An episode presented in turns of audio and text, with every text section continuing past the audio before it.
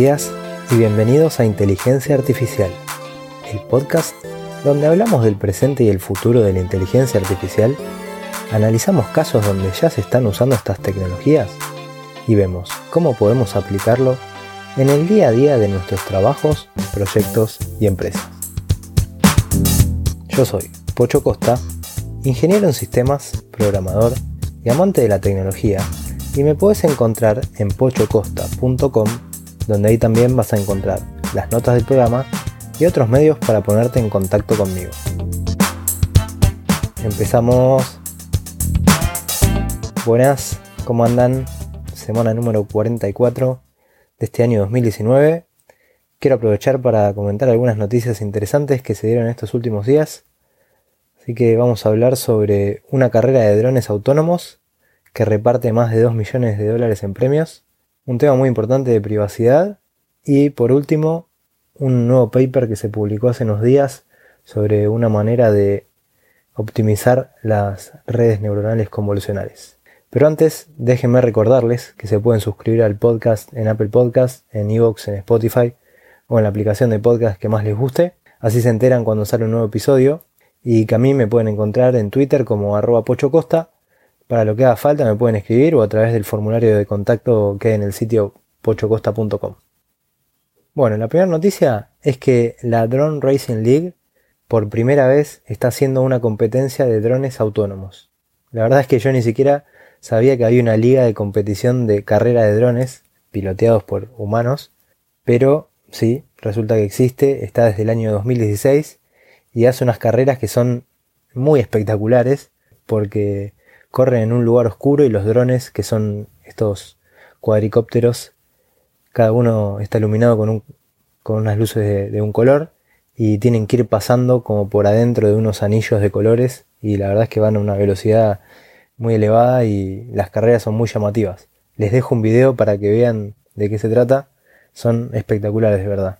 De hecho son consideradas o es considerado esto uno de los deportes del futuro y ya se transmiten por televisión eh, se hacen en estadios o en, lugares grandes y, va mucha gente a verlas. Así que fíjense que les dejo el video. Pero bueno, es todo un mundo que yo desconocía. Eh, y bueno, lo interesante de estas carreras o de esta liga es que los drones que se usan para correr son creados y mantenidos por la organización de la liga. O sea que son los mismos para todos los corredores. Ningún equipo puede ir con su propio dron. Otra particularidad es que los pilotos practican con un simulador que también es provisto por la liga. Y bueno, ahora en el 2019 esta Drone Racing League diseñó un dron autónomo que se llama Racer AI, que viene con un motor de inferencia Jetson AGX Xavier de Nvidia y cuatro cámaras estereoscópicas. Y en conjunto con la empresa Lockheed Martin y Nvidia lanzaron una competición que se llama Alpha Pilot, eh, es una competición a la cual se presentaron más de 420 equipos. Los equipos tienen que ser de como máximo 10 personas. Y bueno, todos estos 420 equipos que se presentaron, sus modelos fueron probados en una pista de carrera simulada. Y de ahí se eligieron a 9 equipos finalistas que son los que ahora van a competir para ver quién logra ser el mejor. Eh, esta competición consta de cuatro carreras. La primera ya se hizo, fue el 8 de octubre pasado en Orlando, Florida, y ganó el equipo USRG de Corea del Sur. Eh, la próxima carrera es el 2 de noviembre en el Centro de Convenciones de Washington, D.C. y después va a haber otra a mediados de noviembre en Baltimore y la última que va a ser a principios de diciembre en Austin, Texas. El que gane toda la competición se va a llevar un millón de dólares y la posibilidad de competir en una carrera adicional contra un piloto eh, humano y el ganador se va a llevar otros 250 mil dólares.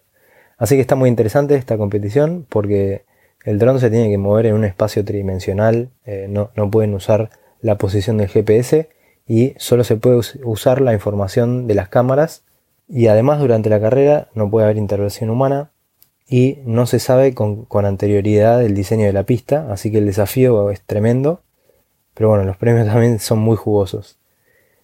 Eh, así que bueno, esa, esa era la primera noticia. Eh, ahora pasemos a un tema relacionado con la privacidad, porque resulta que según un artículo que publicaron en The New York Times, miles de personas pueden empezar a demandar a las empresas que hayan usado el set de datos de imágenes de caras que se llama Megaface, que tiene más de 4.7 millones de fotos de caras de casi 700.000 personas.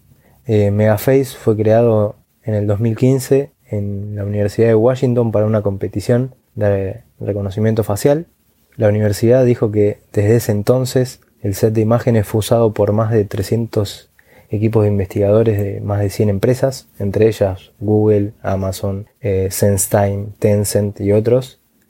Y la cosa es que este conjunto de imágenes fue creado a partir de fotos de la red social Flickr, que Yahoo lo liberó en 2014 estas fotos. Y bueno, ahora, según The New York Times, algunas personas se enojaron cuando se dieron cuenta que sus caras o las de sus hijos estaban siendo usadas para entrenar estos algoritmos de reconocimiento facial en las empresas. Y el tema de la demanda viene porque en el año 2008 el estado de Illinois aprobó una ley de privacidad de, la información biométrica que dice que las empresas tienen que tener la aprobación explícita de cada persona para poder usar su foto. Ahora, basados en esta ley, se está dando una demanda colectiva contra Facebook por 35 mil millones de dólares Facebook hizo una objeción argumentando que las personas de las fotos no tenían motivos para demandarlos porque su software no les causó daños financieros, pero el tribunal rechazó esa objeción porque dice que la invasión de la privacidad por sí sola es suficiente para violar la ley. Y bueno, ahora eh, próximamente el caso va a ser decidido por un jurado en un tribunal federal, así que veremos qué pasa. En caso de fallar contra Facebook, esto puede sentar un precedente que va a hacer que lluevan demandas colectivas contra estas grandes empresas tecnológicas, pero además me parece que es un tema que los estados de todo el mundo en general van a tener que revisar para ver cómo piensan manejarlo, ya que la privacidad es un tema que, es muy importante para todos. Ah, y una cosa, Megaface todavía sigue estando disponible, así que si, si lo buscan por internet, sigue existiendo. Bueno, y por último algo cortito, les voy a dejar un paper que muy interesante sobre una técnica a la que llamaron Gate Decorator, que sirve para que las redes neuronales convolucionales no sean tan costosas computacionalmente sin degradar el rendimiento. Lo que encontraron estos investigadores es que aplicando un algoritmo pueden encontrar qué filtros convolucionales son los menos importantes y podarlos. Entonces es como que comprimen la red haciendo que se requiera menos capacidad de cómputo y mantienen los resultados casi iguales. Esto creo que es un hallazgo súper importante porque bueno, para el futuro, digamos, porque escuchen los resultados que consiguieron. Para una ResNet entrenada con ImageNet, redujeron el costo computacional un 55% y para una ResNet entrenada con CIFAR, la reducción del costo fue del 70%.